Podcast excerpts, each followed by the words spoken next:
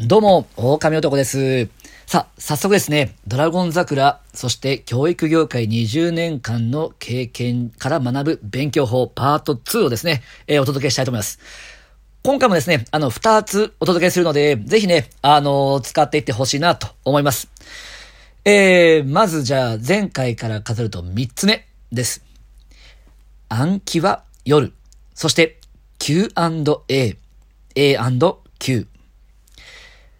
暗記がね、苦手っていう人もね、多いと思うんだけど、暗記が苦手だっていう人は、覚える前にやめてしまったり、逆に闇雲にやろうとして、やってもやっても覚えられなくて嫌になっちゃうことってよくあると思うんだよね。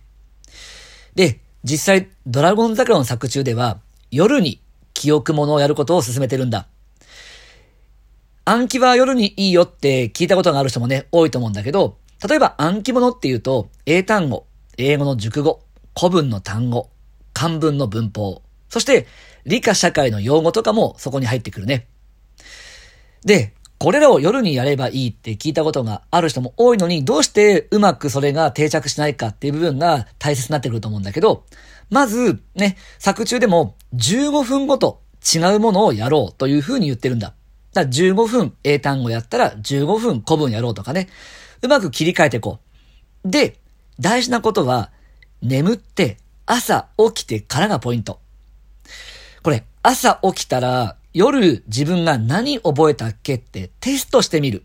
ね、つまり思い出してみるっていうのを、そんな時間を作ってほしいの。で、当然ね、朝って時間が限られているから、ね、ほんの数分、なんなら数十秒でもいい。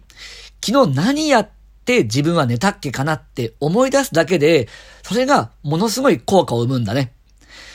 で、例えば、真面目な子はもしかしたらわざわざノートを広げて教科書をなんてやろうとするかもしれない。でも、それをやろうとすると一気にめんどくさくなるの。何か一手間あるだけで、やる気って格段に下がっちゃう。だからこそ、寝る前にやろう、あやってたものをそのままにして寝ると、もう開きっぱなしになってるページを見れば、そっか、これやったんだなとか、そこから自分が思い出したものが書いてあったかなって確認ができるから、寝る前に勉強したものは、そのままで寝る。ね。その方が、あの、一手間かけずに済むし、朝忙しいからね。そういった、ちょっとした時間を生みやすいんだ。ただ、あの、気をつけてほしいのが、その日、それを学校に持ってくものだったりすると、つい開きっぱなしにして忘れちゃうかもしれないから、できればね、持ってかなくていいノートとかを置いとくといいかもしれないね。で、その暗記なんだけど、よくね、例えば Q&A だけで覚えちゃう人がいるんだ。Q&A って何っていうと、例えば Q、鎌倉幕府を開いた人。A、源頼朝。これが Q&A。これで終わっちゃってる人が覚えたはずなのにテスト点数が取れなかったってなっちゃうんだ。だからこそ、これで終わってはいけないんだね。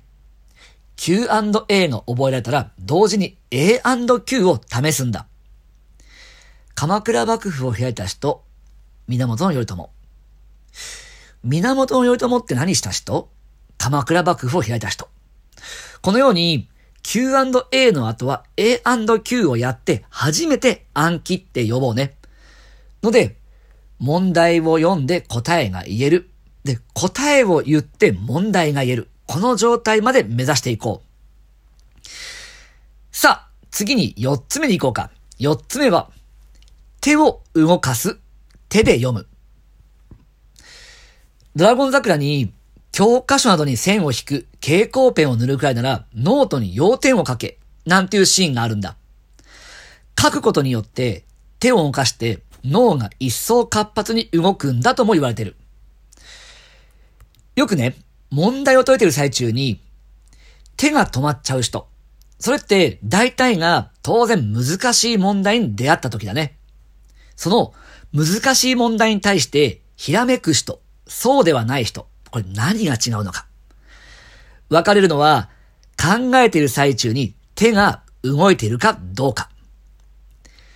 質問の聞かれている部分に手を動かしたり、思い浮かんだものをまず書いてみたり、そうやって何かしら手が動く人と、ただただじーっと動かず考えている人。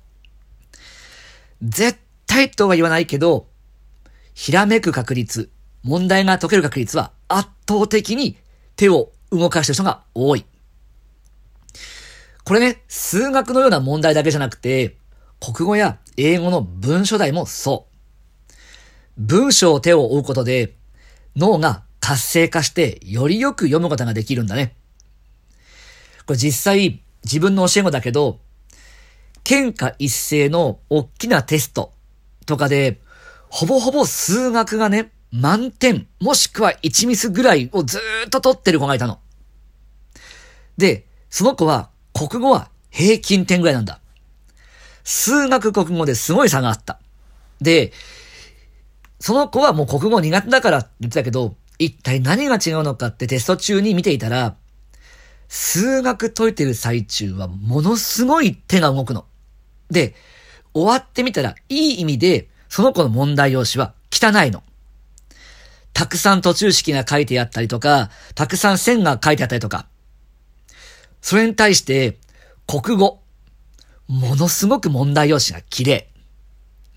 もう、テストが始まって、国語の時間の最中は、手がほぼ動かず、じーっと問題読んで、2とか、じーっと読んで、3とかっていう状況だったの。